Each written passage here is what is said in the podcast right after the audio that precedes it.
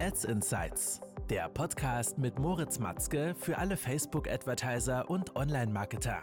Erfahre die besten Strategien, Tipps und Experteninterviews, um deine Social-Media-Kampagnen noch besser zu machen.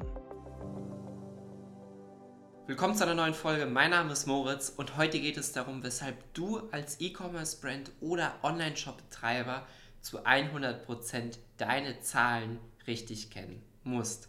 Worauf warten wir? Los geht's mit der heutigen Folge.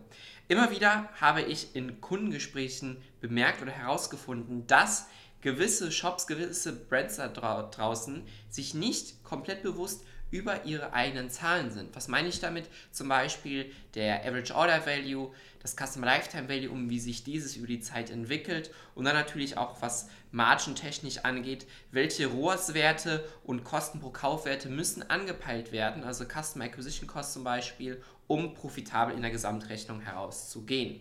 Der große Vorteil ist, wenn dir genau bekannt ist, wie dein Break-Even lautet, wie dein Ziel Customer Acquisition Cost lautet oder dein Ziel ROAS lautet, dann kannst du versuchen, verschiedene Strategien anzusetzen, um zu sehen, mit welcher du am profitabelsten fährst.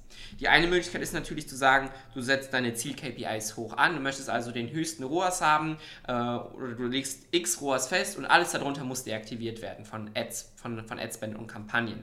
Ähm, das ist eine Möglichkeit. Eine andere Möglichkeit ist aber auch zu sagen, okay, du hast äh, bist in der Lage, ein Backend-Offer zu gestalten, also ein Angebot, welches deine Zielgruppe bekommt, nachdem sie bei dir gekauft haben wodurch du dann wirklich Umsatz und Gewinne herausholst. Und du gehst mit einem Angebot an den Markt, um die Leute erstmal nur ins Boot hineinzuholen. Ja? Das heißt, dein erstes Ziel ist es dann zum Beispiel, kein ähm, profitablen Verkauf dorthin zu kriegen, sondern einfach nur Break-Even zu sein. Das heißt, wenn dir die Zahlen bewusst sind, dann weißt du, okay, ich muss diesen Break-Even-ROAS jetzt erreichen. Dann weiß ich aber in meiner Kalkulation, dass nun im Backend zum Beispiel durch E-Mail-Marketing oder auch durch Sequenzen direkt im Checkout dann später wenn man auf die Danke-Seite kommt, der Nutzer so zum nächsten Angebot hingeführt wird und du dadurch in der Gesamtrechnung dann aber einen besseren ROAS hast, als wenn du zu Beginn direkt diesen besseren ROAS anpeilst, denn der wird natürlich dann schwieriger sein zu erreichen als die zweite Möglichkeit hier.